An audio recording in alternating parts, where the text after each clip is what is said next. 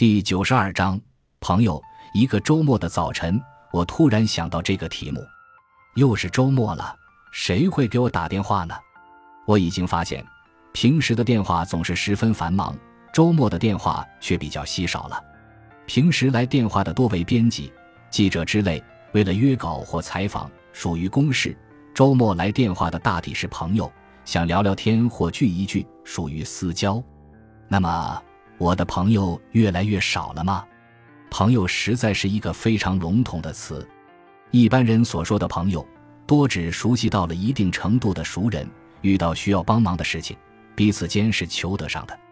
关于这类朋友，前贤常与柯平、克雷洛夫说：“当你遇到困难时，把朋友们找来，你会得到各种好的忠告。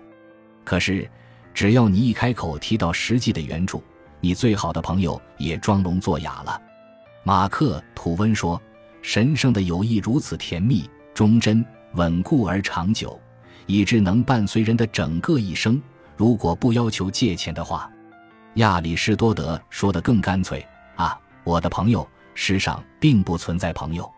我不愿意把人心想象的这么坏，事实上也没有这么坏。我相信，只要我的请求是对方力所能及的，我的大多数熟人一定会酌情相助。”只是我这个人比较知趣，非到万不得已之时绝不愿求人，而真正万不得已的情形是很少的。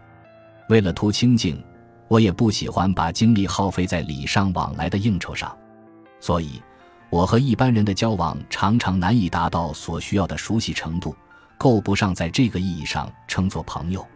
与泛泛之交式的友谊相反，另一些人给朋友定的标准极高。如同蒙恬所描述的，必须是两个人的心灵完全相融，融合的天衣无缝，犹如两个躯体共有一颗灵魂，因而彼此对于对方都是独一无二的，其间的友谊是不容第三者分享的。据蒙恬自己说，他和拉伯埃西的友谊便是如此。我不怀疑天地间有这样可歌可泣的友谊，不过就像可歌可泣的爱情一样，第一。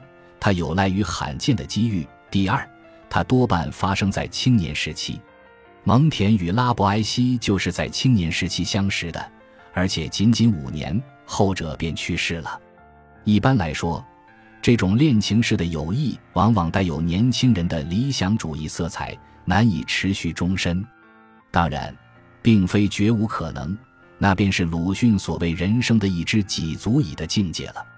不过，依我之见，既然忠贞不二的爱情也只能侥幸得知，忠贞不二的友谊之难觅就不算什么了不得的缺憾了。总之，至少现在我并不拥有这种独一无二的密友。现在该说到我对朋友的理解了。我心目中的朋友，既非泛泛之交的熟人，也不必是心心相印的恋人，程度当在两者之间。在这世界上有若干个人。不见面时会互相惦记，见了面能感觉到一种默契，在一起度过一段愉快的时光，他们便是我心目中的朋友了。有时候，这样的朋友会像滚雪球一样聚合，形成一个所谓圈子。圈子容易给人以错觉，误以为圈中人都是朋友。我也有过一个格调似乎很高的圈子，当时颇陶醉于一次次高朋满座的欢谈。并且以为这样的日子会永远延续下去，未曾料到，由于生活中的变故，这个圈子对于我已不复存在。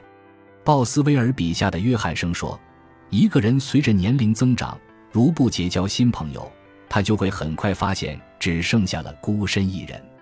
人应当不断修补自己的友谊。”我以前读到这话很不以为然，现在才悟出了其中的辛酸。不过，交朋友贵在自然，用不着刻意追求。在寂寞的周末，我心怀感激地想起不多的几位依然互相惦记着的老朋友和新朋友，于是平静地享受了我的寂寞。感谢您的收听，本集已经播讲完毕。喜欢请订阅专辑，关注主播主页，更多精彩内容等着你。